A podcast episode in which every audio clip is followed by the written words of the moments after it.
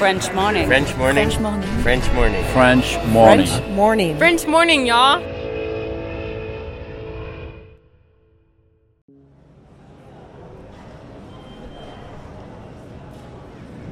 Mesdames et messieurs, bienvenue à bord. Les consignes de sécurité vont vous être présentées.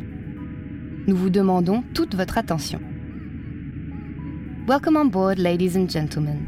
Please pay your full attention to the following safety instructions.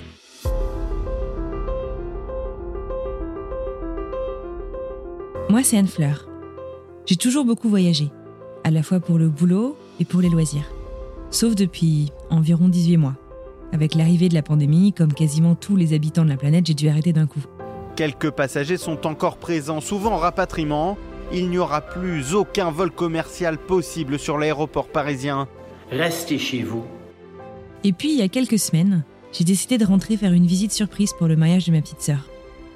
Et je me suis retrouvée assez partagée. Surexcitée tout d'abord d'enfin retrouver ma famille, une fois les billets réservés, j'ai commencé à faire des cauchemars toutes les nuits menant à ce voyage. Moi qui n'avais jamais eu trop peur en avion, j'étais terriblement anxieuse à l'idée de me retrouver dans les airs au-dessus de l'océan. J'ai réalisé que cette peur pouvait être très handicapante pour bon nombre d'expatriés, mais aussi pour ceux qui voyagent pour le boulot et qui n'osent pas avouer leur peur, pour les grands-parents de nos enfants qui ont peur de monter dans l'avion pour venir rencontrer leur famille à l'autre bout du monde, ou encore pour les mamans qui doivent traverser la moitié du globe seules avec leur enfant en avion.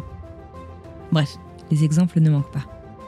Alors je suis partie à la rencontre du Centre de gestion du stress aéronautique d'Air France pour vous faire découvrir quelques moyens de mieux vivre ce stress. J'ai aussi discuté avec Anthony Deringer, un des invités de la saison 1, que l'expatriation avait permis de se reconvertir en pilote de ligne. Et ensemble, avec tous ces invités, nous essayons de vous proposer des techniques concrètes et des informations pour vous aider à mieux vivre votre prochain vol. Je vous souhaite une très belle écoute et un bon voyage.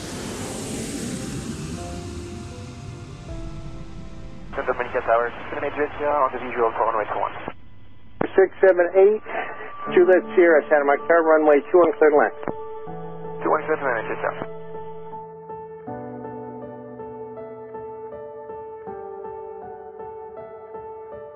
Pendant ce vol un peu compliqué que j'ai vécu il y a quelques semaines entre Boston et Paris, j'ai expliqué ma peur au personnel navigant. J'étais un peu timide, j'étais pas très fière de moi, j'avais même un peu honte de ma peur. Et en fait, ils ont été hyper sympas, hyper prévenants, ils sont venus me voir à plusieurs reprises pour s'assurer que j'allais bien, que ce vol n'était pas si douloureux que ça. J'ai même un pilote qui est venu euh, me rendre visite pour me parler de l'avion.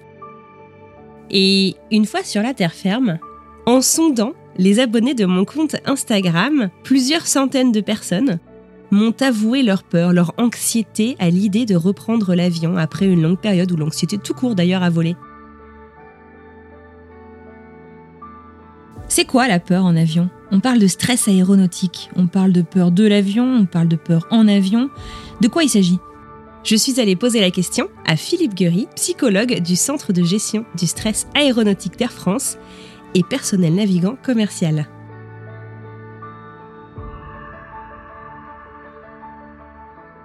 Quand on veut faire politiquement correct et sans trop se mettre de pression, on parle de stress aéronautique. C'est beaucoup plus de la peur.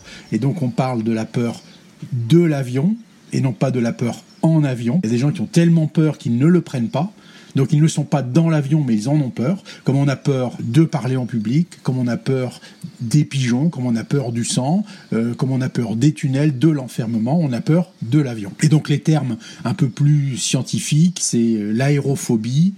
Euh, et le vrai terme qu'on devrait employer, c'est aérodromophobie. Ce qui va déterminer l'appellation, c'est le niveau d'appréhension et surtout le niveau que, de handicap que ça représente pour nous.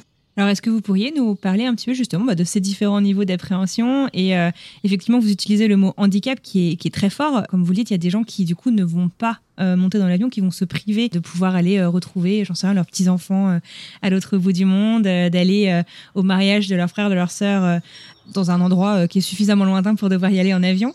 Est-ce que vous pouvez me parler un petit peu justement de ces différents niveaux de peur et de comment est-ce que ça peut impacter justement la vie des gens? Alors pour, pour euh, rester sur les expatriés, ça peut aller jusqu'à refuser une expatriation. hein. donc on est, on est dans un handicap très prononcé et même ceux qui prennent l'avion dans des conditions terribles pour eux, moi, je, continue à, à parler de handicap pour eux, connaissant l'état dans lequel ça peut les mettre. Donc il y a plusieurs niveaux de peur. Ça peut être une appréhension euh, qu'on peut surmonter jusqu'à la phobie extrême. Donc qui peut aller jusqu'à l'évitement absolu, c'est-à-dire qu'on ne prend pas l'avion du tout, on ne le prend plus ou on ne le reprend plus jamais à la suite d'un épisode avéré ou pas qui nous a marqué en tout cas. Les clients du centre anti-stress, on leur, pose une question pour euh, qu'ils évaluent leur niveau de peur de l'avion sur une échelle de 0 à 10. 0, j'ai pas peur du tout. 10, j'en ai une peur extrême.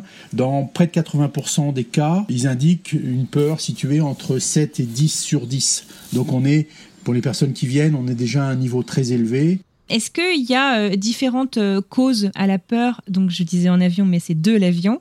Euh, je me corrige maintenant. L'avant, le pendant. euh, quelles sont ces différentes causes et est-ce qu'elles se soignent toutes? Ou est-ce qu'on parle de soigner d'ailleurs? Alors on parle pas de soigner parce que c'est pas une maladie. hein. L'avion pour beaucoup est un, est un catalyseur. Quand on leur demande s'ils ont peur de l'avion, euh, il y a 40% des personnes hein, qui évoquent aussi un problème d'enfermement, une difficulté avec l'aéroport lui-même. On cible l'avion parce que c'est un, un objet très emblématique. Euh, en fait, autour de l'avion, il peut y avoir la, la- peur du vide, c'est ce que vous, vous, pensiez euh, de prime abord et vous aviez raison. Ça peut être beaucoup l'enfermement. Euh, les tunnels, euh, les trains, euh, voilà. Donc il y a, ces peurs-là, la, peur de tout ce qui est, tient à l'enfermement, la peur du vide. Très concrètement, et, c'est le, le top one, la peur des turbulences, tomber, que l'avion s'écrase ou fait des turbulences, la peur du crash évidemment. Selon les événements autour de l'avion, la peur des attentats augmente ou diminue. Beaucoup la peur d'avoir peur. J'ai peur de faire une crise de panique, j'ai peur de faire une, crise d'angoisse, euh, j'ai peur de pas résister euh, aussi longtemps si je reste tendu pendant 10 heures de vol. Vous voyez, donc il y a, ce drôle d'endroit, ce drôle d'objet sur lequel on cristallise beaucoup de choses. Et puis quand on, scrute un petit peu, qu'on discute avec, les personnes, ce qui était mon, euh, mon, mon job pendant 12 ans, on ouvre sur quelque chose qui est quand même plus large, avec comme point d'orgue aussi, ce besoin irrépressible, impérieux de contrôler qu'évoquent 80% des personnes qui disent avoir peur de l'avion. Elles ont essentiellement peur de l'avion, euh, en gros parce qu'elles sont pas aux commandes. D'où l'intérêt de, de les amener à travailler sur une autre dimension euh, que purement la connaissance aéronautique, par exemple. Donc en gros, ce que j'en comprends, c'est que comprendre comment marche l'avion, comment on vole, comment l'avion ne peut pas tomber, eh ben, ça ne sert pas à grand-chose euh, et qu'il est important d'investiguer d'autres manières eh ben, de se sentir bien à bord. On va y revenir dans un instant. Je me permets juste de rebondir rapidement sur ce que Philippe Guéry vient de dire. Vous savez, ça me fait penser à, à, mon expérience donc euh, de, de, voyageuse, euh, où euh, voilà, depuis plus récemment, depuis que je suis devenue maman, je suis un peu plus peureuse en avion. Et je me rends compte qu'en fait, cette histoire de lâcher prise, si j'ai quelqu'un ou que j'ai personne à côté de moi, en fait, je vais regarder un film, mais l'écran à côté de moi, c'est euh, je vais vérifier en fait l'altitude en permanence alors que je peux rien y faire. Ouais, ouais, ouais, voilà, voilà. Alors, j'ai besoin de. C'est ça. Donc la question c'est depuis quand? J'étais pas comme ça avant, c'est ça. J'entends, j'ai entendu ça des, des milliers de fois. Et la question c'est euh, avant quoi, avant quand? Donc avant d'être maman, avant d'être papa, avant de m'être marié, euh, avant d'avoir divorcé, quand j'ai perdu mon grand-père, la promotion de mon job. Encore une fois, la notion de, des explications sur le stress, l'anxiété et, et jusqu'au bout du lâcher-prise, comment se sécuriser autrement que euh, dans la planification absolue, nous amène à aborder effectivement cette notion de stress élémentaire, qui est une ressource géniale, mais qu'on utilise très mal, puisqu'elle se déclenche plutôt de travers, au moindre changement. Voilà. Et même quand on est sur des changements plutôt heureux, comme la maternité, hein, sur des changements plutôt planifiés, peut-être comme la maternité aussi, etc., etc. Voilà pourquoi on, ne dit pas qu'il y a du bon et du mauvais stress, contrairement à la formule employée. Il y a du stress tout court.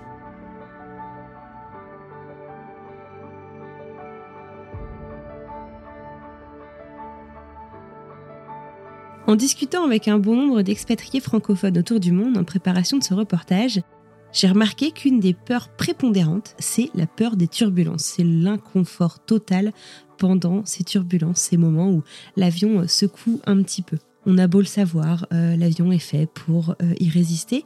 C'est pas très très agréable. Alors j'ai demandé à un pilote, Eric Adams, pilote de Boeing 777, commandant de bord, et l'un des membres historiques du Centre de gestion du stress aéronautique d'Air France, de nous expliquer tout simplement qu'est-ce que c'est une turbulence en fait. Alors, les turbulences, c'est quelque chose de finalement assez simple. Euh, c'est exactement comme des vagues pour un bateau et c'est exactement comme des pavés pour une voiture. La différence, c'est que ces turbulences sont provoquées par les courants d'air. Et le problème avec les courants d'air, ou l'handicap, ou l'inconvénient des courants d'air, c'est que le courant d'air est invisible, on ne le voit pas à l'œil nu. Tandis que la vague, on peut voir dans le bateau, le pavé, on peut voir un petit peu à l'avance. Ce qui veut dire que dans l'avion, on n'a pas beaucoup d'anticipation sur la présence des turbulences. Dans un bateau, on peut voir une grosse vague qui arrive, donc, du coup, le passager, bah, il se cramponne, il se prépare. L'équipage peut prévenir les passagers qu'il y a une grosse vague dans le bateau. Et donc, on est préparé. la voiture, c'est un peu pareil. Mais avec le courant d'air qui est invisible, bah, parfois, c'est d'un coup, il y a un courant d'air.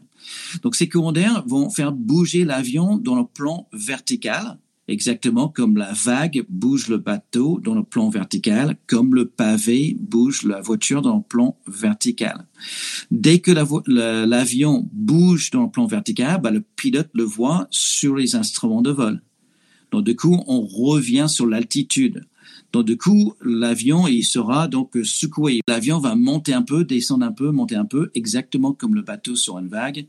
Donc, quand je dis qu'il bouge un petit peu, il va bouger de quelques mètres. Il va bouger verticalement de quelques mètres. Mais avec les sensations du passager qui est à l'arrière, donc euh, quand on est à l'arrière, on est un peu à l'aveugle. On voit pas les instruments de vol du pilote. On a l'impression que l'avion descend de, je sais pas, 1000 mètres, 2000 mètres, mais puisqu'on n'a pas de, d'instrument qui le dit, ben, c'est peut-être pas la vérité, quoi. C'est exactement comme la voiture quand vous êtes sur l'autoroute vous êtes à 130 km heure ou bien euh, chez vous à 55 miles per hour et vous passez un camion et le camion vous envoie du vent. La voiture va bouger sur la route, mais la voiture ne quitte pas la route. La voiture ne fait pas de tonneau et quitte la route. Mais dès que le chauffeur de la voiture voit que la voiture se déplace sur la route, bah avec le volant, on va redresser la trajectoire. Et on reste toujours sur la route, mais on bouge un petit peu sur la route avec ce vent qui, qui est en provenance du, camion. Et donc, du coup, l'avion, c'est exactement pareil, mais dans le plan vertical. Et surtout pour le passager, bah, il voit pas euh, d'une manière numérique ce que fait l'avion parce qu'il n'y a pas des instruments de vol devant lui et il voit pas les courants d'air dans le ciel parce que c'est invisible. Et donc, du coup, puisque c'est l'inconnu qui fait peur, effectivement, bah, quand on ne sait pas, bah, on imagine beaucoup de choses. Pourtant, ça arrive que le pilote, par exemple, dise bon bah voilà, euh, dans euh, par exemple en départ de Boston, généralement c'est quand on passe euh, la Nouvelle-Écosse et qu'on s'engage sur l'Atlantique, on se prend tous les tous les streams et c'est là qu'on sait qu'on va avoir des, turbulences. Donc on peut quand même les anticiper un petit peu. Alors ce n'est pas je sais que j'aurai de la turbulence, c'est que oui, il y a peut-être des zones de turbulence prévues, peut-être. Euh, c'est comme un bateau sur un courant d'eau. Hein. Quand on est dans une rivière, on peut avoir beaucoup de courants dans la rivière, mais s'il n'y a pas de vagues dans la rivière, bah, le bateau ne sera pas secoué.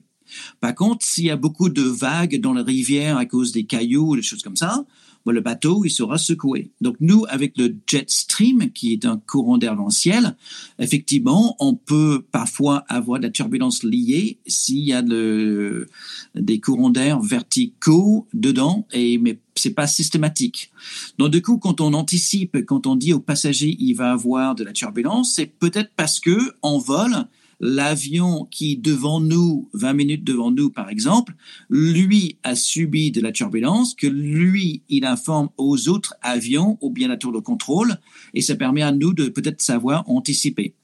Mais avec le jet stream, on n'a pas de moyen de savoir de manière certaine qu'il y aura la présence de turbulence. On peut anticiper en pensant que peut-être il y aura la turbulence, donc du coup, on demande à ce que tout le monde soit assis, mais c'est pas une certitude à moins qu'il y ait un avion qui est passé devant pour anticiper les turbulences, il y a juste une possibilité de voir d'une manière indirecte la turbulence, c'est avec l'orage.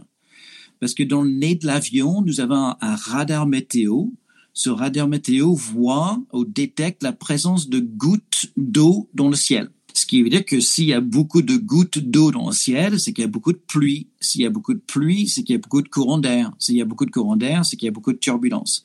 Donc du coup, avec le radar météo, on peut voir d'une manière indirecte. On est d'accord, on voit la pluie, mais on voit pas la turbulence. Donc on déduit la présence de turbulence avec le radar météo pour l'orage. Et là, on peut voir ça 20 à 30 minutes à l'avance. Et donc du coup, là, on peut anticiper pour les passagers de s'asseoir, de s'attacher parce que quand on rentre dans l'orage, bah, il y a beaucoup de courants d'air ascendants qui alimentent le courant d'air descendant de la pluie. Donc, ça veut dire qu'il y a beaucoup de courants d'air concentrés, très rapprochés les uns par rapport aux autres. Et c'est un peu là, dans les, dans les orages, qu'on aura plus de sensations de turbulence. Mais avec la radio météo, on peut voir, mais encore une fois, d'une manière indirecte, la présence de turbulence liée avec l'orage.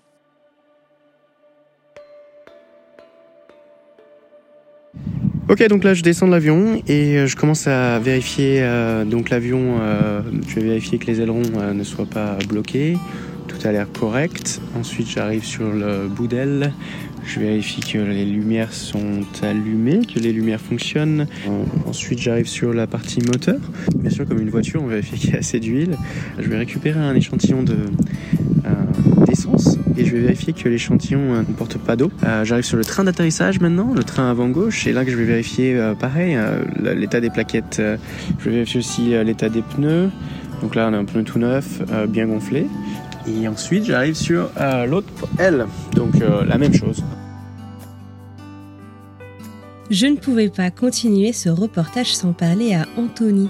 Anthony a été mon invité dans la saison 1 du podcast.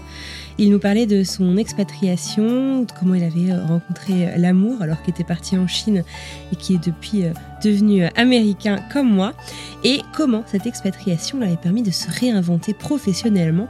Il était devenu pilote de ligne. Alors forcément, il a complètement sa place dans cet épisode. J'avais rendez-vous avec lui il y a 5 minutes. On va voir, j'espère qu'il n'est pas trop énervé par mon retard. Salut Ça va? Va toi Désolé pour le retard. Non, non, t'inquiète.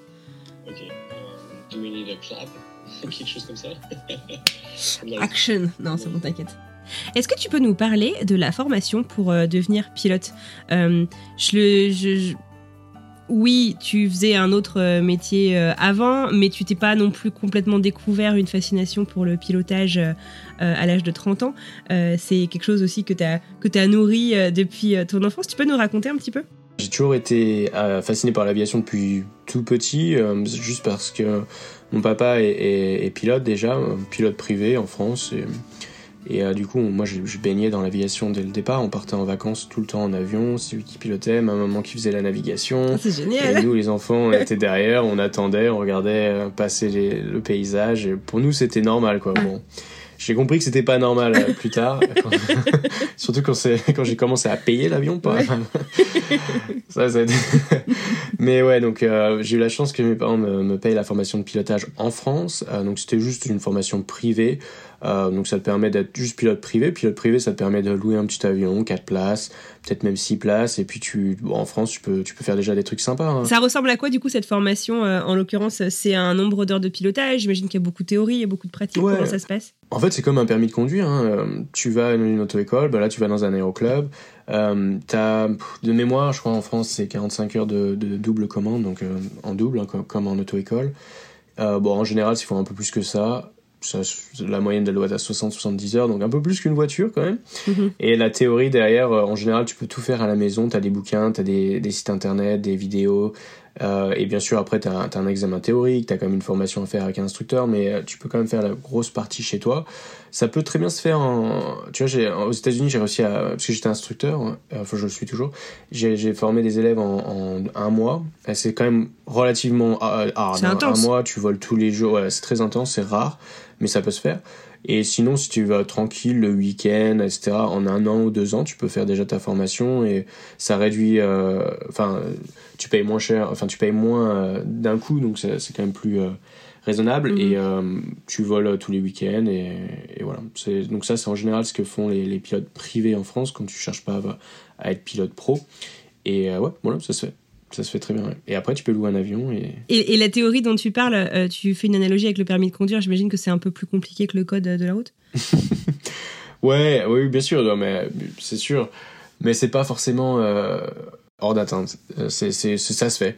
Euh, bien sûr, c'est un peu plus compliqué. Il y aura un peu plus de, de maths, un petit peu plus de ça. Mais n'importe qui peut arriver, même quelqu'un qui est pas forcément très matheux, fera peut-être un peu plus de travail. Mais il y a juste beaucoup de choses à savoir. Mais euh, c'est pas compliqué, quoi. C'est juste, il faut le savoir. Très bien. Alors, donc, une fois que tu es pilote euh, euh, privé, à quoi ça ressemble la suite euh, pour devenir pilote de ligne? Alors moi je vais parler de la formation aux États-Unis parce que la formation en France j'ai un peu déconnecté. Je, je sais qu'elle est un peu différente, elle est plus chère. Bon, elle est vraiment différente, mais la formation aux États-Unis elle est euh, beaucoup plus simple.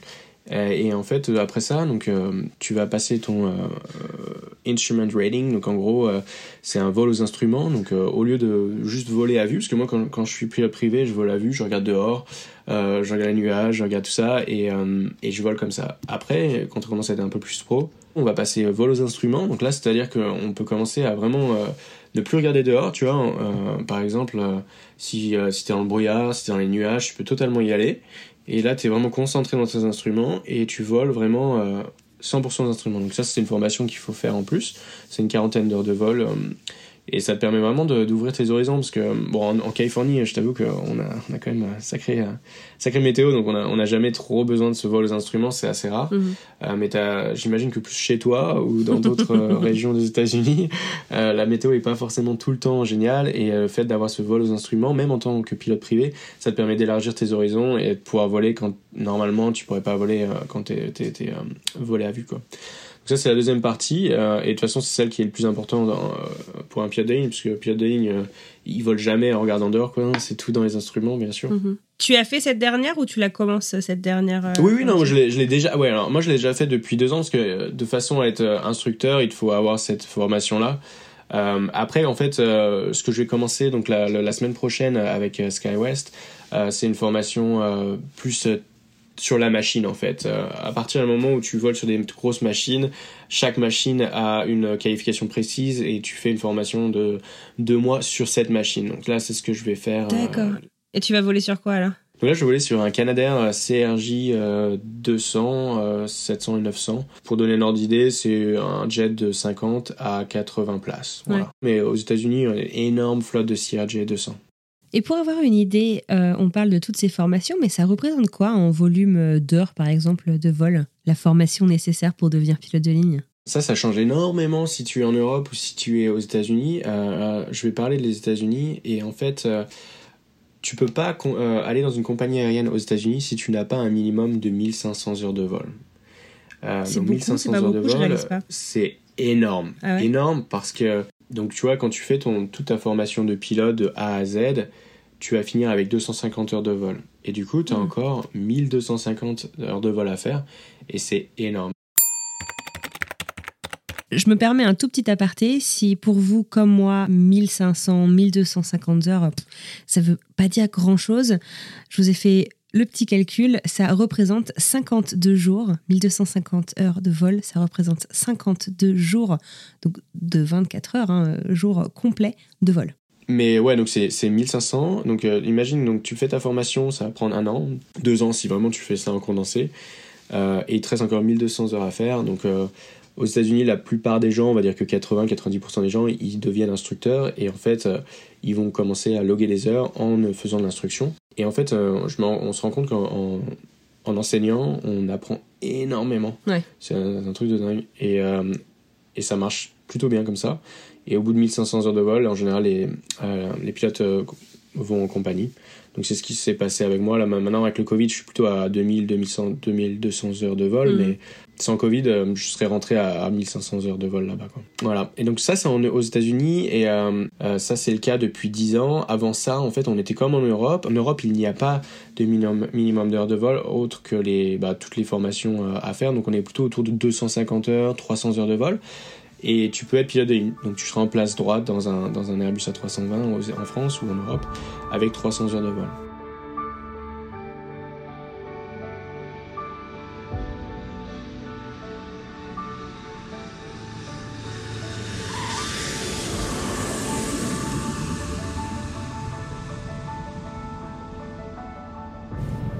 Mesdames et messieurs, vous pourrez vous déplacer dès l'extinction de la consigne Attachez votre ceinture. Cependant, nous vous recommandons de maintenir votre ceinture de sécurité attachée lorsque vous êtes assis, les turbulences pouvant se produire. Et concrètement, s'il y a un truc qui casse, s'il y a un truc qui marche plus, si le moteur euh, tombe euh, en panne, il y a matière à s'inquiéter dans l'avion? Sur l'avion, tout est doublé. Il y a toujours deux moteurs, voire trois moteurs, voire quatre moteurs. Il y a au minimum deux moteurs pour, sur les avions de ligne. Ce qui veut dire que si un moteur tombe en panne, bah, l'autre moteur euh, soutient l'avion pour le vol.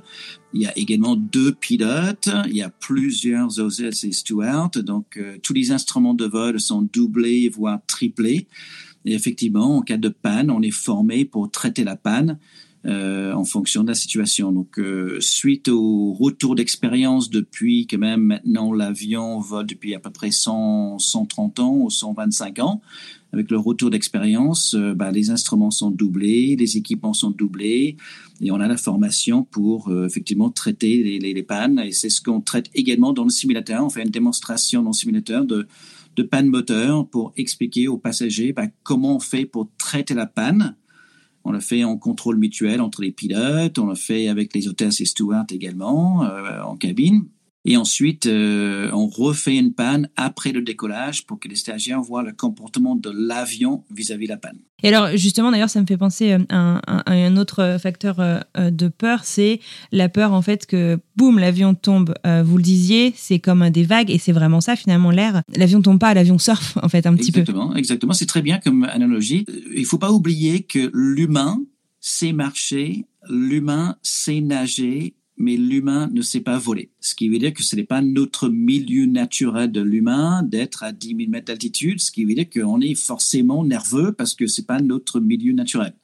Ce qui veut dire que notre instinct de survie de l'humain, le reptilien en nous, qui comprend pas très bien ce qui se passe, euh, bah, nous met mal à l'aise ou, qui augmente le stress pour que bah, prenne pas l'avion parce qu'il essaie de nous sauver un peu. Donc, du coup, notre reptilien étant en l'air, bah, il, a deux peurs, effectivement, que bah, l'avion tombe. Soit l'avion tombe parce qu'il est penché trop, mais en fait, c'est comme le surfeur, ou bien c'est comme le nageur plus précisément. On peut nager sur le ventre, on peut nager sur le dos, on peut nager sur le côté, et on ne tombe pas dans l'eau parce qu'on est soutenu par les molécules d'eau. Donc l'avion, en fait, c'est pareil. Il est soutenu par ces molécules d'air malheureusement pour l'humain, on voit pas ces molécules. Et c'est pour ça qu'un avion de voltige, par exemple, bah, il peut voler sur le dos, sur le ventre, sur le côté, il ne tombe pas. La deuxième chose qui fait peur également euh, chez l'humain, c'est qu'effectivement, si le moteur tombe en panne, bah, on a peur que l'avion tombe. Mais en fait, si on réfléchit un peu plus, euh, quand on explique dans le stage, c'est que l'avion est soutenu par les ailes et non pas par les moteurs ça veut dire qu'un planeur, si on prend une photo d'un planeur, on voit très bien que bah, le planeur n'a pas de, de moteur. Il va, il va voler sur les courants d'air. Si on prend un deltaplane, bah, le deltaplane n'a pas de moteur. Le deltaplane ne va pas tomber parce qu'il va voler sur les courants d'air grâce à l'aile. Donc c'est bien l'aile qui soutient l'avion. Si le moteur tombe en panne, l'avion va pas tomber.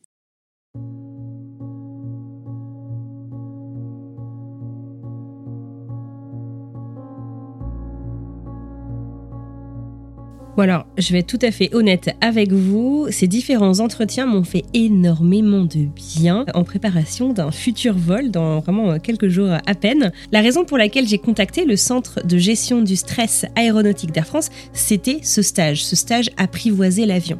Mais sans aucun jugement pour ceux qui le font, je me disais, initialement en tout cas, que essayer d'apprivoiser ma peur, c'était impossible, euh, que ça marcherait certainement pour les autres, mais pas pour moi.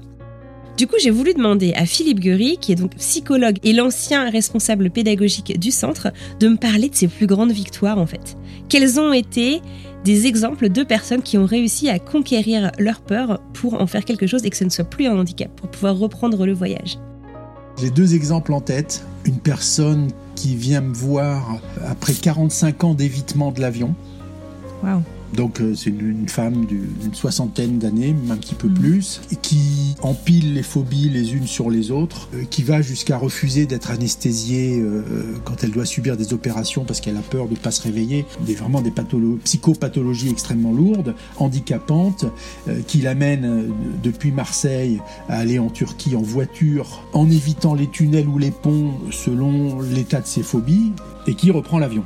Limite, là, j'aurais pu en fait arrêter l'enregistrement, j'aurais pu arrêter le podcast, puisqu'en fait, euh, on a juste démontré que la peur, c'est un truc qu'on peut combattre. C'est un truc qu'on peut surmonter, euh, même les phobies, même les pires phobies. 45 ans de peur euh, monstre sans monter dans l'avion et réussir à le faire maintenant.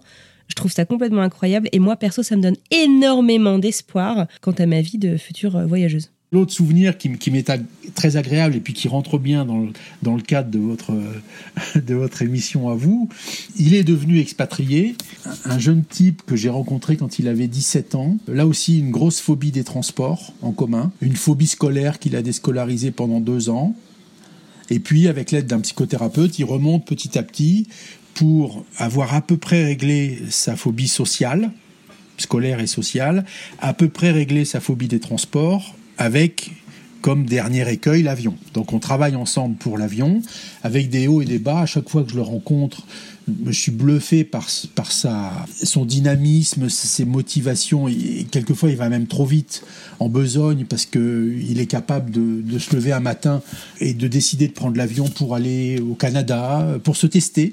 Il y a toujours un intérêt intellectuel euh, ou autre, universitaire, mais il y a, voilà. Et un jour, je l'avais perdu de vue depuis un an ou deux.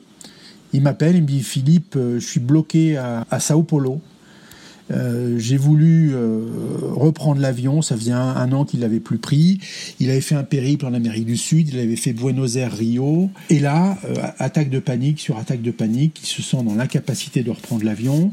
Il regarde les avions et le remplissage, parce que pour lui, avec sa, sa claustrophobie, ce qui était important, c'était la manière dont l'avion était plus ou moins rempli. Il s'aperçoit que les avions qui rentrent en France depuis Sao Paulo sont moins remplis. Donc il prend un bus pour aller de Rio à Sao Paulo.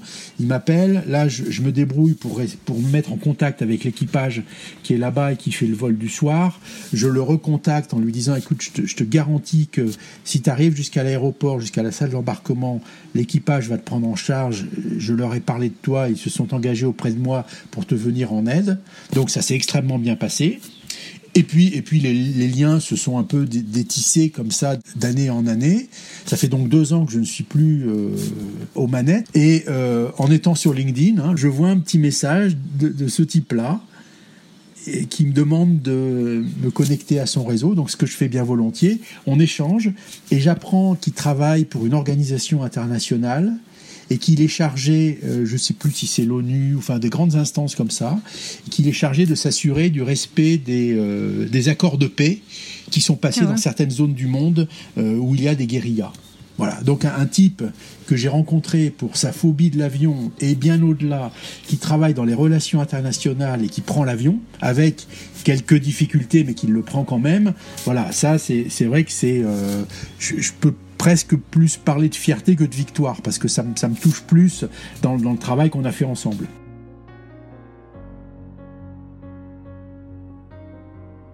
Donc en gros, comprendre comment un avion fonctionne, comment ça décolle, comment ça vole, qu'est-ce que c'est les turbulences, c'est bien, mais ça fait pas tout. J'ai eu l'occasion de m'entretenir avec deux PNC. PNC, personnel navigant commercial. Paolo Chavez, dans un premier temps, qui est également sophrologue. Et avec lui, on discute du moyen, en fait, de la sophrologie comme moyen pour mieux vivre son vol. Je vous propose tout d'abord qu'on fasse un petit tour des définitions. De quoi s'agit-il? La sophrologie, en fait, c'est une euh, technique, une approche donc euh, psychocorporelle qui va travailler donc au niveau mental et au niveau euh, physique. L'idée, en fait, c'est de permettre à la personne de prendre conscience, en fait, d'un certain nombre de capacités qu'elle a, donc et de pouvoir les activer au moment où, où elle en a besoin. Toutes ces sensations qui sont euh, désagréables à sentir, donc euh, liées à la peur. Dans le cadre de la gestion du stress, en fait, euh, ça peut être des indicateurs, ce sont des indicateurs qui vont nous dire que euh, là on est en train de on est en train d'entrer dans un état qui n'est pas l'état habituel dans lequel on se sent bien. Euh, Si on se met à l'écoute de ça, ça va nous donner la possibilité du coup d'avoir une action appropriée pour répondre aux besoins. On a tendance à vouloir mettre ça sous le tapis Mais en gestion du stress, gestion des émotions, euh, c'est quelque chose qui va être euh, qui va être utile. Donc l'idée c'est pas de rester dans ce ressenti désagréable, bien au contraire en fait, c'est de sentir euh, le plus tôt possible dès qu'il y a quelque chose qui change au niveau du ressenti. donc et ça on l'apprend donc à force de pratiquer des exercices, de revenir à soi et de mieux se connaître dans son mode de, de, de réaction. et à partir de là, en effet, dès que je sens que que, je reconnais euh, des, sensations ou des comportements euh, ou alors une sorte de manière de penser, d'agitation mentale euh, qui sont donc liées à ma peur. À partir de ce moment-là, je peux me dire ah papa papa papa, je suis en train de repartir dans la peur. Est-ce que j'ai envie de ça? Non. Les stagiaires qui viennent nous voir, ils ont clairement envie d'autre chose. Du coup, l'idée c'est de dire bon ben ok, là maintenant j'ai des outils euh, j'ai des connaissances qui peuvent me permettre de euh, basculer sur autre chose et de retourner euh, vers ben, un, ressenti ou un état de confiance, de sécurité, et du coup de pouvoir hop tout de suite stopper en fait cette réaction et avoir une réponse beaucoup plus adaptée en fait et qui répond à un besoin. Et concrètement, on a besoin de quoi alors quand on exprime cette peur? Nos stagiaires, quand on leur pose la question, ils ont besoin d'être rassurés, ils ont besoin de se sécuriser. Donc à partir de ce moment-là, voilà, dès qu'ils sentent que la peur commence à, se manifester, euh, du coup, qu'ils aient cette conscience de dire ah tiens, je reconnais ma peur, mais en fait, j'ai pas envie de rester là-dedans et j'ai pas envie d'alimenter cette peur en continuant à me raconter des films sur ce que je risque de vivre et tout ça. Euh, je vais chercher à activer justement euh, donc des capacités, des ressources qui me permettent de me sentir de nouveau ben, en confiance, rassuré.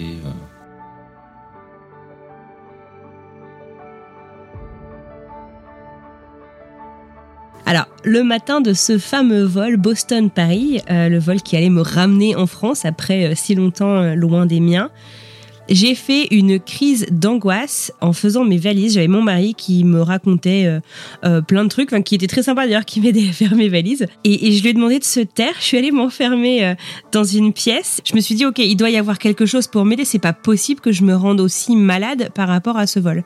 Et donc je me suis enfermée, j'ai mis mes écouteurs et j'ai lancé en fait une séance de sophrologie que j'ai trouvée tout simplement en tapant peur de l'avion sur YouTube et en cliquant sur un des premiers résultats.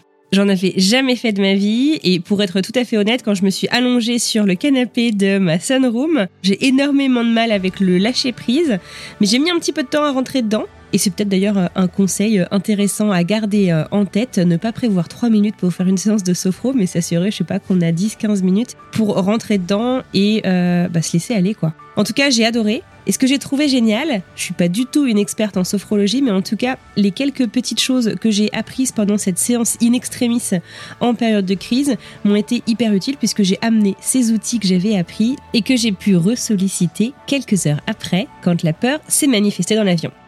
Tous les exercices de sophrologie sont adaptables. Euh, l'idée, c'est de coller au plus près donc euh, de ce que vivent euh, nos stagiaires, de manière à ce qu'ils puissent appliquer ces exercices in vivo. On va pas leur faire faire des grands mouvements dans l'avion, ce genre de choses. Un passager qui a peur dans l'avion, généralement, qu'est-ce qui se passe? Il va s'agripper aux accoudoirs, au dossier qui est devant lui. Donc l'idée, c'est de partir de là, de cet état-là, et du coup de pouvoir utiliser donc des exercices, par exemple, comme un, un contracté relâché très simple, où on va inviter la personne à inspirer, à bloquer sa respiration, à contracter légèrement tous les muscles de son corps et puis à souffler en relâchant.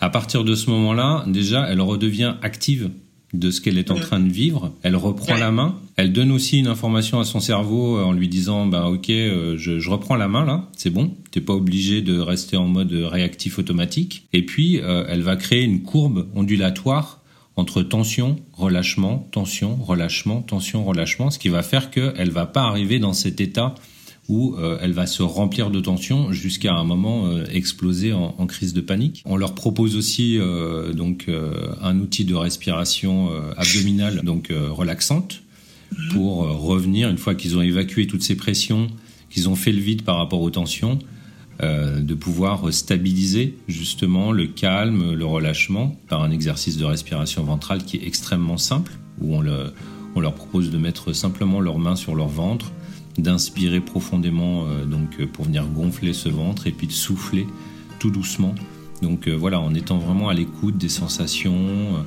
ce qui fait que déjà dans un premier temps, eux, ils vont concentrer leur attention plutôt là-dessus que sur ce qui se passe à l'extérieur. Et puis, au niveau corporel, dans le simple fait d'expirer doucement, ça va réguler la, la cohérence cardiaque et puis ça va diminuer donc la fréquence. Ce que Paolo me dit, c'est qu'une partie de la sophrologie, des outils proposés par la sophrologie, c'est de la relaxation dynamique, consciente de notre corps. Mais c'est pas tout. Et puis euh, ensuite, on travaille avec euh, un autre type d'exercice qui euh, est de la visualisation mentale. Donc on va dans un premier temps inviter la personne à se détendre, donc en la guidant dans un processus de détente corporelle du sommet du crâne jusqu'au bout des orteils. Et puis dans cet état de détente, donc où il y a moins de vigilance, où euh, je suis dans un état beaucoup plus euh, de calme profond, on va dire, euh, on va l'inviter en fait à euh, visualiser. Donc euh, dans le cadre des stages, les attentes euh, sont, euh, j'ai envie de dire, à 99% euh, me sentir plus serein en avion. Donc du coup, on va les inviter à euh, visualiser une image qui leur évoque la sérénité, de porter leur attention là-dessus et de voir ensuite euh, quels sont les effets que cette image a sur eux et de ressentir que du coup, elle génère un ressenti de sérénité en eux et du coup de pouvoir euh, s'approprier du coup cette capacité à retoucher ce ressenti et à se poser dedans. J'ai l'impression que la sophrologie permet d'apprendre à accueillir ses émotions sans pour autant les rejeter, d'apprendre en fait à les gérer et à en faire quelque chose. Alors au final, est-ce qu'on peut effectivement éradiquer la peur, qui peut être une émotion? Est-ce qu'on arrive vraiment à s'en débarrasser ou est-ce qu'on apprend à faire avec? L'idée en fait, c'est pas d'éradiquer la peur, c'est pas l'intention. Euh, L'idée, c'est de, dans un premier temps, c'est de maîtriser son stress, de gérer son émotion. À partir du moment où on va défocaliser notre attention de la peur et qu'on va tourner notre attention euh, vers euh, justement cette ressource que peut être euh, la sérénité ou la confiance ou la maîtrise, à partir de ce moment-là, en fait, vous allez nourrir autre chose.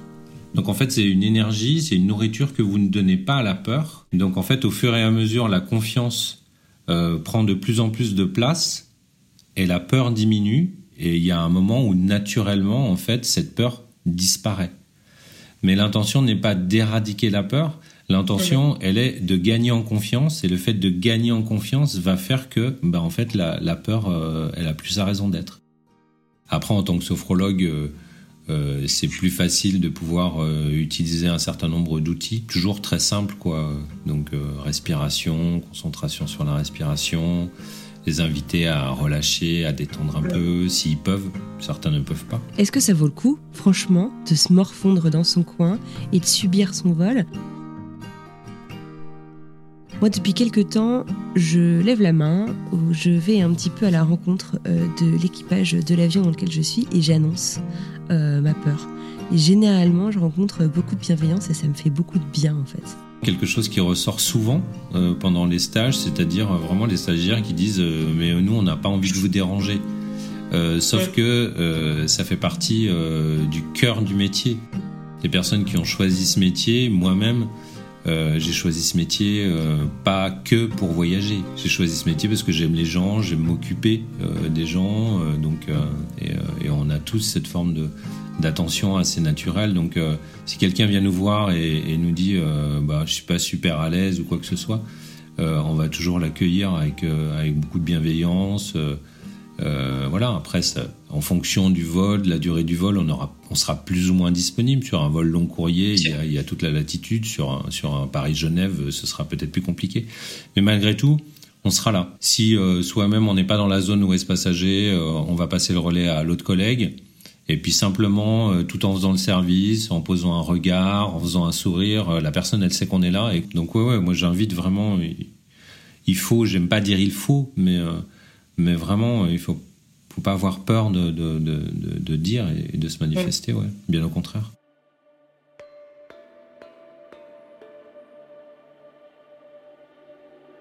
Alors, il n'y a pas que la sophrologie pour traiter, pour gérer et pour mieux vivre sa peur de l'avion. Il y en a plein des techniques. Une approche qui a été choisie et retenue par Air France dans le cadre de ce stage apprivoiser l'avion, c'est l'hypnose. L'hypnose, moi perso, ça me faisait un petit peu peur. Je suis pas très très fière de dire ça, mais j'avoue que j'en avais une vision un peu mystique et du coup, j'y accordais pas une grande confiance, alors que j'ai entendu plein d'histoires assez exceptionnelles qui montrent que ça marche vraiment. Je pense notamment à l'arrêt du tabac ou à la gestion, en fait, effectivement, de phobies. Alors j'ai demandé à Karine Valade, qui est elle aussi PNC, qui est sophrologue et hypnopraticienne, de nous expliquer en quoi ça consiste l'hypnose. C'est pas de la magie, c'est pas un truc sur la scène, comment ça se passe? Alors en fait, effectivement, hein, on a, euh, elle est très connue aussi par l'hypnose de spectacle que l'on retrouve euh, en France dans certaines émissions, euh, notamment peut-être aussi dans la rue. Parfois, on a de l'hypnose de rue qui s'est pas mal développée, mais pour laquelle effectivement, on a à peu près 10% des, des, personnes qui vont être réceptives seulement. Hein. Donc effectivement, souvent au cours de ces spectacles, on va la personne, hein, l'hypnotiseur, donc va aller chercher à travers différents petits tests assez simples et ludiques, euh, les personnes les plus réceptives pour les faire monter sur scène. Ça ne veut pas dire que les autres ne sont pas réceptives, mais il faut effectivement euh, quand même être assez à l'aise avec le fait de monter sur une estrade, le fait de se mettre un petit peu en avant sur un spectacle. Pour le reste, alors on a différents courants hein, d'hypnose. Moi, je pratique euh, l'hypnose ericksonienne, donc qui a été créée par Milton Erickson, qui était un psychiatre américain pour laquelle on a à peu près 90% des gens qui sont euh, euh, qui sont réceptifs. L'hypnose, en fait, c'est euh, un état de conscience que l'on a quand on est, par exemple, dans la lune. Vous savez, quand on dit oh là là, je suis dans la lune, je, je suis là, mais sans être là. Je suis dans un train, par exemple, et bah je suis bien dans ce train et je regarde les paysages défiler, mais sans finalement vraiment les voir. Je suis vraiment dans un état de conscience un petit peu modifié,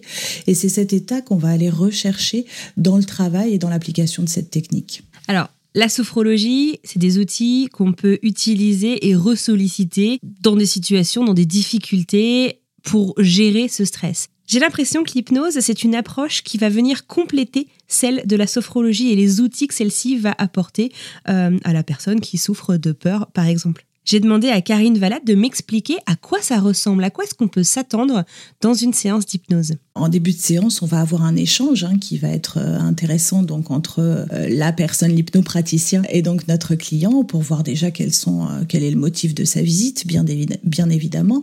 S'il s'agit d'une peur de l'avion, eh bien, on va identifier depuis quand elle est là, qu'est-ce qu'il s'est passé, est-ce qu'elle est liée à un événement particulier. Et pendant toute la séance, la personne, alors, sera consciente, hein, on ne dort pas, on est tout à fait conscient de ce qui se passe, on se souviendra complètement de la séance, on se souviendra de tout ce qui s'est passé, mais on va aller chercher dans les ressources de l'inconscient. On dit que l'inconscient est un réservoir de ressources et on va aller chercher des choses qui sont un petit peu différentes de d'autres techniques, hein, puisque là, on va aller identifier euh, des choses qui vont pouvoir nous aider à faire en sorte de pouvoir mieux gérer la peur en avion. Alors, la personne va pouvoir parler, peut-être qu'on va seulement la guider par notre voix et faire des suggestions. On va remplacer en fait les suggestions négatives que se fait la personne dans, son quotidien, dans l'appréhension de l'avion, par des suggestions positives euh, notamment, et en ancrant toujours des ressources positives. On va vraiment travailler sur des ressources de détente pour aller les ancrer durablement pour vivre au mieux ensuite le voyage en avion. Étant complètement novice avec l'une comme l'autre de ces techniques, l'impression que ça m'a donné en discutant avec Paolo Chavez et Karine Valade, c'est que l'accompagnement en sophrologie est plus un accompagnement au long cours qu'on peut appliquer dans une multitude de difficultés, de situations de la vie, tandis que l'hypnose est peut-être euh, un accompagnement plus durable. Et peut-être une fois pour toutes, je me débarrasse de cette phobie, d'une fois pour toutes, je me débarrasse de cette addiction par exemple. En tout cas, l'accompagnement en hypnose en général est un peu plus court on est euh, parfois sur une, deux séances, trois séances euh, sur une peur de l'avion, par exemple. Et ce sont des séances, alors au même titre par contre que la sophrologie, que pour certaines, on va pouvoir enregistrer, qui vont aider. On va du coup après travailler en auto-hypnose, euh, puisqu'on va pouvoir réécouter ce qui s'est ce qui s'est passé en séance. Alors pas pour toutes les séances, pas pour les séances par exemple où on va traiter d'un traumatisme notamment, mais pour les autres séances, on peut tout à fait enregistrer et avoir un, cet effet qui va perdurer au long cours, ou en tout cas, si on a le doute qui revient, euh, réécouter à ce moment-là euh, la séance. Après, effectivement, on est euh, souvent dans ce, dans ce type d'accompagnement. Il n'y a pas besoin de piqûre de rappel. Après, si effectivement, entre-temps, il se passe quelque chose, des turbulences qui ont été mal vécues, par exemple, on peut tout à fait faire un rappel si c'est nécessaire. Est-ce que vous connaissez du coup d'autres techniques? J'imagine que le stage combine d'autres techniques en plus de la sophrologie pour aider les stagiaires à vaincre leur peur alors, euh, il y a toutes effectivement les techniques de relaxation hein, qui sont euh, travaillées, les techniques de respiration hein, qui vont être aussi euh, aussi importantes.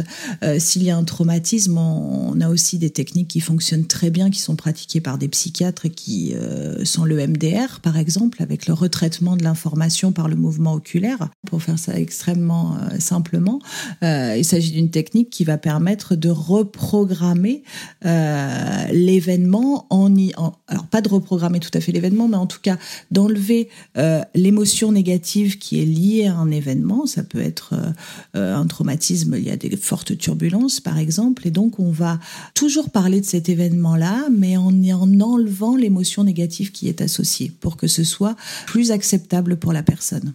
Et ça va se travailler avec le mouvement des yeux.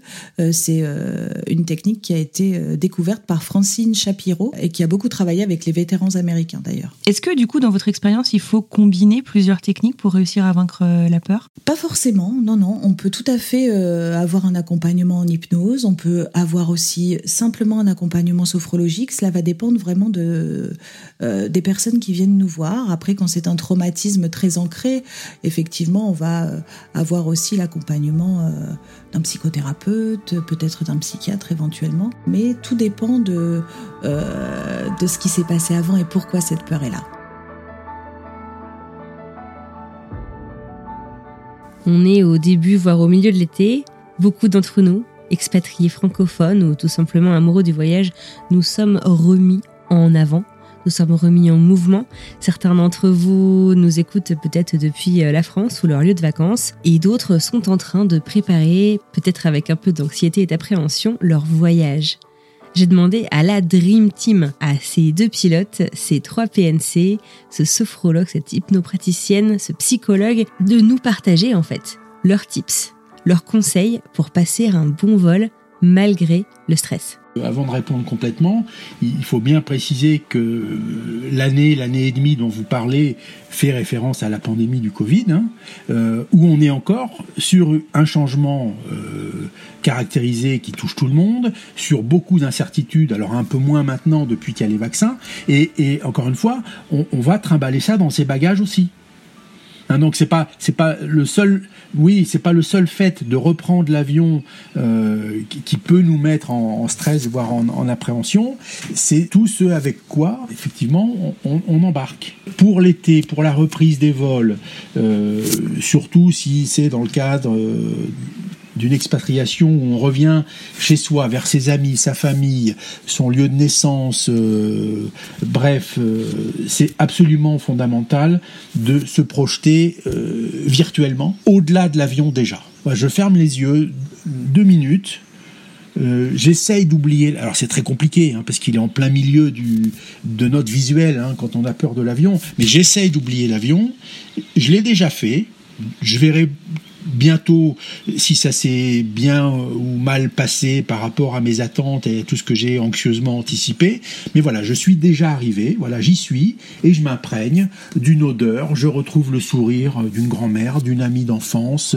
Voilà, ça c'est euh, l'ambiance typiquement française et qu'il n'y a pas aux États-Unis, euh, d'un bistrot. Euh, vous voyez, toutes ces petites connotations sensorielles, émotionnelles bien sûr, qui ont la capacité de nous porter. Alors pas complètement de nous transporter, ça l'avion s'en occupera, mais déjà de nous porter un peu vers vers cet après après moment compliqué. Ça, c'est des techniques qu'on utilise en, sophrologie, hein. euh, pour parler en public, par exemple. On, se projette au-delà, de l'événement euh, tant attendu, voire euh, tant redouté, pour, euh, en rebroussant chemin virtuellement, se retrouver à peu près à la hauteur face à la situation qui va se présenter à nous et qu'on appréhende. Donc ça, c'est important. Pour le voyage lui-même, des vêtements très confortables, avec lesquels on est très à l'aise, qu'on aime bien, un peu fétiche, pourquoi pas. Avoir constitué sa petite boîte à outils de distraction au sens premier du terme. Hein. si vous restez effectivement comme vous, le regard rivé sur le trajet du petit avion sur votre écran ou celui de votre voisin, euh, pendant qu'il avance votre avion à 900 km/h, vous, vous avez l'impression qu'il bouge pas d'un pouce, puisque vous êtes constamment les yeux rivés dessus voyez, donc des jeux, des puzzles, euh, du coloriage, évidemment des, films, des séries, une, compile musique, euh, des exercices de relaxation, de la méditation, puisqu'il y a ça à bord des vols d'Air France. S'équiper, euh, faire le constat que vous allez rencontrer bientôt une situation dont vous imaginez qu'elle va être difficile pour vous, puisque vous l'anticipez anxieusement depuis tellement longtemps, vous actez cette, cette, cette évidence-là, et en en prenant acte, vous essayez rationnellement à ce moment-là de dire, voilà, de quoi je pourrais avoir bien besoin pour m'aider à surmonter ce truc qui me paraît très difficile. Donc je me projette au-delà, je me vois déjà euh, dans ma famille, avec mes amis, euh, dans la piscine de la villa qu'on a louée avec les potes qu'on retrouve, enfin toutes ces situations qui peuvent nous, encore une fois, nous transcender un petit peu. Et puis pour, pour l'événement lui-même, le kit euh, vêtements confortables, euh, confort et distraction, euh, et puis le dire. Monter à bord en le disant, voilà, je, ça fait un moment que j'ai pas repris l'avion, j'ai toujours des appréhensions, voilà, etc., etc.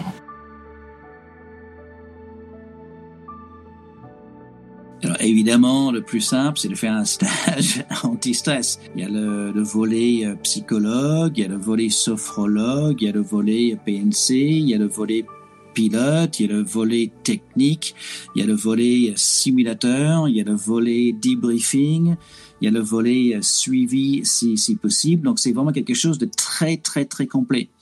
Euh, comme on avait dit, les 600 clients que nous avons, bah, chacun sa menace. Et en fait, on ne sait pas. Et il se peut même que le client ne sait pas quelle est sa menace. C'est pour ça que, bah, étant euh, un stage très complet, ça permet de vraiment d'aller au fond des choses. Ensuite, bah, pour quelqu'un qui ne peut pas faire le stage parce qu'il n'est pas en France ou pas de temps ou etc. Bah, il y a plein de choses. Il y a des euh, y a des vidéos YouTube euh, que, que j'ai faites. Il y a d'autres personnes qui ont fait des vidéos YouTube, mais vous pouvez consulter des, des vidéos YouTube. Mais effectivement, il y a plein de, de sites, il y a plein d'applications également de relaxation euh, qui sont disponibles. Euh, mais je pense que la connaissance euh, technique et aéronautique est quand même la plus, enfin comme base pour commencer, c'est quand même bien. Pourquoi l'humain apporte l'avion et que pourquoi euh, bah, l'apporte l'avion c'est normal, voire attendu d'un passager, c'est quelque chose de tout à fait normal et que tout le monde partage, même si parfois les gens ils avouent pas. c'est quand même parfois très difficile pour quelqu'un qui voyage beaucoup euh, quand il y a beaucoup de, pression de la famille ou du travail, euh, ou même nous avons également des stars, des politiques, des PDG qui viennent et qui ont du mal à, à s'exprimer. Et c'est pour ça que le volet psychologue également permet à ces gens-là, euh, juste en tête à tête, de pouvoir s'exprimer librement. Parce que d'habitude, ces personnes-là, ils sont entourés bah, des gardes de corps, des secrétaires, des, des chauffeurs, des choses comme ça. Et du coup, ils sont souvent dans une position où ils peuvent pas euh, un peu avouer euh, la porte d'avion. Penser euh, déjà à leur lieu de vacances, penser à ce pourquoi ils se déplacent, euh, peut leur permettre déjà de lâcher un petit peu la pression parce que c'est peut-être pour partir en vacances, c'est peut-être aussi pour revoir des gens qu'ils n'ont pas vus comme vous le disiez à cause de la pandémie depuis plus d'un an. Euh, donc pensez à évoquer ces moments heureux là qui les attendent justement à l'arrivée de, de leur vol. Pensez aussi, alors parfois on a des, clients justement qui sont très stressés et qui en fait disent mais je m'ennuie, j'ai rien à faire dans l'avion, mais si on a plein de choses à faire dans l'avion, les personnes stressées ont plein de choses à faire dans l'avion. Et justement à apprendre à lâcher prise. Et ça ça passe aussi par des exercices qu'ils peuvent mettre en place, des exercices simples de respiration, de cohérence cardiaque, des choses vraiment simples à mettre en place ou amener des choses aussi qui leur font plaisir dans l'avion, amener euh, une musique qui leur euh, qui, qui est évocatrice pour eux de sérénité ou de, de bien-être et préparer ce voyage minutieusement pour faire des choses bah, qu'on n'a peut-être pas du coup le temps de faire euh, euh, dans notre vie euh, qui va plutôt à 100 à l'heure. mais justement prendre ce temps-là, ces 6 heures, ces 8 heures, ces 12 heures de vol pour se faire du bien. Cela permet aussi à la peur de, bah, de s'estomper assez facilement finalement. Bah, pourquoi pas essayer un petit avion? Pourquoi pas faire un baptême de l'air? Tu vois, tu pourrais être dans le cockpit avec le pilote, voir comment ça se passe et voir à quel point en fait c'est simple. À quel point la vie en fait en fait il n'y a rien de magique. C'est juste euh, quelques forces qui, qui font l'avion voler et, voir ça. Moi je pense que ce serait vraiment génial que les personnes puissent aller dans un cockpit d'un petit avion un petit avion Cessna Robin en France euh, ou ailleurs dans un aéroclub ça coûte pas très très cher et euh, sensation garantie. Le conseil qui me vient c'est de donner déjà du sens un sens positif à ce pourquoi ils vont prendre l'avion. C'est vraiment de pouvoir associer euh, donc ce déplacement à un événement heureux, comme vous le disiez, le fait de pouvoir aller retrouver ses proches, d'être enfin rapproché après tous ces mois de d'éloignement, voilà, ça crée mhm. déjà une forme de, dynamique positive et un peu dans l'idée de ce que je disais tout à l'heure par, par rapport à la visualisation, c'est projeter une image positive qui du coup va générer un ressenti plutôt agréable, voilà.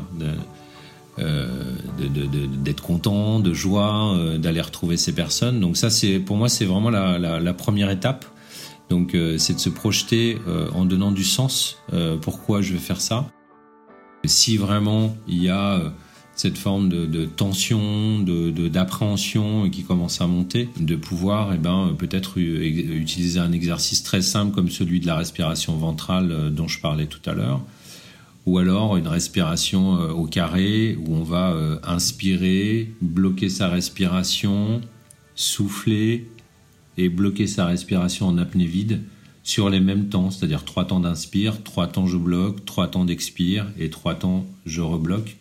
Voilà, pour euh, faire retomber un petit peu la pression ouais, se recentrer, canaliser et, du coup euh, sentir que voilà, peut-être j'ai peur, mais euh, j'ai aussi la capacité de, gérer ça, d'avoir la main dessus. Après, c'est sûr que ça dépend du, de l'intensité de la peur et, d'appréhension de, la personne. Si la personne, elle sait qu'elle va faire ce voyage et que son, son comment, sa peur est vraiment élevée, j'ai envie de dire au-delà d'une échelle de un niveau de 5 sur une échelle de 0 à 10, peut-être que justement, elle peut essayer de, rencontrer un sophrologue euh, en individuel ou en groupe pour euh, bah, aller acquérir un certain nombre d'outils et surtout euh, les pratiquer. Et si après, si il y a vraiment du temps, bah, en effet, de, voir s'il est possible de, venir suivre le stage pour, pour avoir là tout un panel de, et d'infos euh, sur euh, l'avion, sur le personnel, comment il est formé, comment il est compétent, comment il est maintenu en compétence,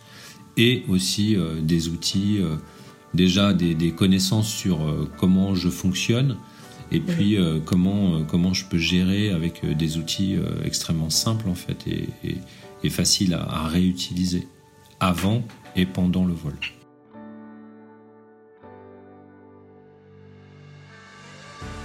Bon, et un conseil alors pour la fin. Pour ceux qui n'ont pas forcément peur, qui ont écouté avec attention, comment est-ce qu'on peut concrètement aider celles et ceux qui ont peur? Ne lui dites surtout pas, mais enfin, tu sais très bien que c'est le moyen de transport le plus sûr du monde.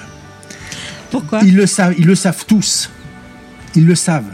Et donc ça les énerve ça les énerve qu'on le leur redise. on les conforte dans le fait de Bien sûr, mais oui, et ils savent bien que c'est pas ça le problème. Même si, dans le même temps, ils auront besoin d'être réassurés sur la sécurité aérienne, le fait que les turbulences ne peuvent pas casser ni faire tomber un avion, etc. Mais voilà, surtout pas cette, cette, formule-là. Euh, T'as plus de risques de mourir en voiture. Surtout pas. Surtout pas. Nous, on sait que de toute façon, c'est tout un discours qui, euh, qui changera rien. Mais euh, c'est vrai qu'à force de, de l'entendre, certains finissent par euh, par euh, s'auto-juger et, arrêter d'en parler en fait parce qu'ils n'ont pas envie de, d'être décrédibilisés dans, dans, ce qu'ils ressentent quoi. Mais c'est vrai que c'est quelque chose qu'on retrouve assez souvent ouais, des stagiaires qui disent ah ça fait du bien d'être avec d'autres personnes qui vivent des choses comme moi et, et ça, ça les soulage.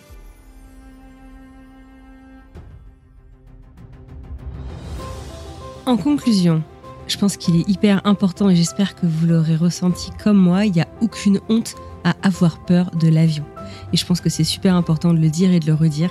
Il n'y a jamais aucune honte en fait à avoir peur de quoi que ce soit et l'avion ne fait pas exception. Et puisque c'est pas une honte, eh ben c'est une super idée aussi d'aller demander de l'aide. On peut aller euh, demander de l'aide en en parlant autour de soi. On peut euh, décider d'aller faire un tour sur YouTube comme je l'ai fait par exemple pour trouver une séance de sophrologie. On peut réécouter cet épisode ou le partager avec euh, des personnes qui pourraient avoir peur et leur suggérer d'appliquer les conseils que mes invités prodiguent à la fin de cet épisode. Et si on a le temps, on peut aussi aller faire un tour du côté du sage, apprivoiser l'avion proposé par Air France. Et justement, vous le savez, l'origine de ce reportage, ça a été ma peur en avion. Et j'ai l'impression que la compagnie Air France prend ma peur très au sérieux puisque je suis invitée la semaine prochaine à participer à ce stage. Je vais pouvoir le vivre de l'intérieur, je vais pouvoir discuter avec des gens qui le vivent, de leur peur, et je vais pouvoir vous embarquer avec moi dans un des simulateurs de vol, qui est donc, comme le disait Eric Adams, un outil d'éducation, un outil de formation des pilotes, dans lequel les stagiaires du Centre de gestion du stress aéronautique peuvent se rendre pour découvrir, pour comprendre et pour gérer leurs émotions et leurs ressentis. J'ai hâte de vous faire découvrir tout ça la semaine prochaine. Je vous donne rendez-vous mardi prochain pour la suite de cet épisode.